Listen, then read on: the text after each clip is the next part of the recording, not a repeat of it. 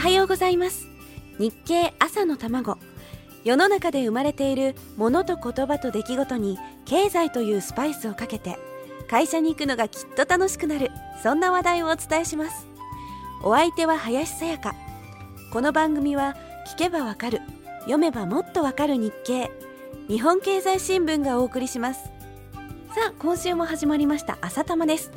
日経をヒントに世の中のいろんなことを経済の目線から見ていく番組です。とはいえ肝心な日経の読み方がわからなくちゃ意味がありません。そこで先週からお届けしております日経の読み方講座。教えてくださるのはこの方。日本経済新聞の野中博之さんです。よろしくお願いします。おはようございます。よろしくお願いいたします。はい。さて先週は入門編として私のレベルに随分合わせていただいたんですがラジオの前の皆さんはかなりベテラン揃いだと思いますので今週はワンランクかツーランク上の読み方をお願いします。じゃあまず先週の確認をさせていただきますと、はい。まあ一つ目覚えてますか？一つ目は好きなページ、はい。興味のあるページから読む。そうですね、はい。で二つ目は？二つ目はその自分の興味関心から知識を広げる。そうですね。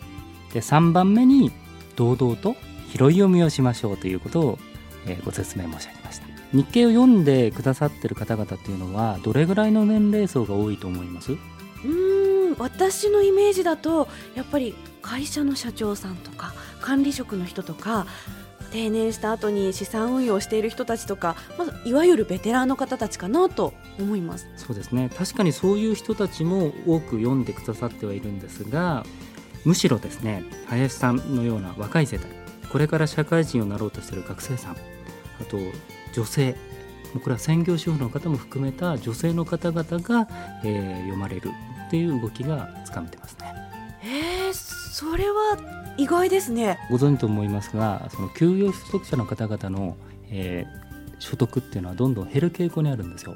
はい、で賢明な奥様っていうのは旦那さんのあの手取りが減るとじゃあ頑張ってやりくりしましょうっていうふうに考えられるわけですね。光熱費を削るというレベルではなくてちゃんと経済のえー知識を持った金融リテラシーっていうんですけどもそれを身につけようとされる方々が非常に増えてきております。金融リテラシー。はいお金のまあコントロールする力といいますかね、はい。そういうことですね。最初はですねはい。難しい、まあ、これはもうあの初めて日経新聞を手に取られる方も皆さんそうです。で1日だけ読んだらわからないっていうことも当然あるんでしょうがそのわからないことを頭に置いて、えー数日日経を読んでみてほしいですね。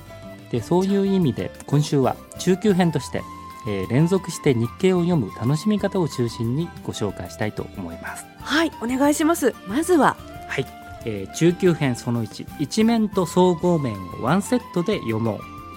一面と総合面、はい。なんだかすごく気になりますが今日のところはお時間ですので続きは明日のこの時間です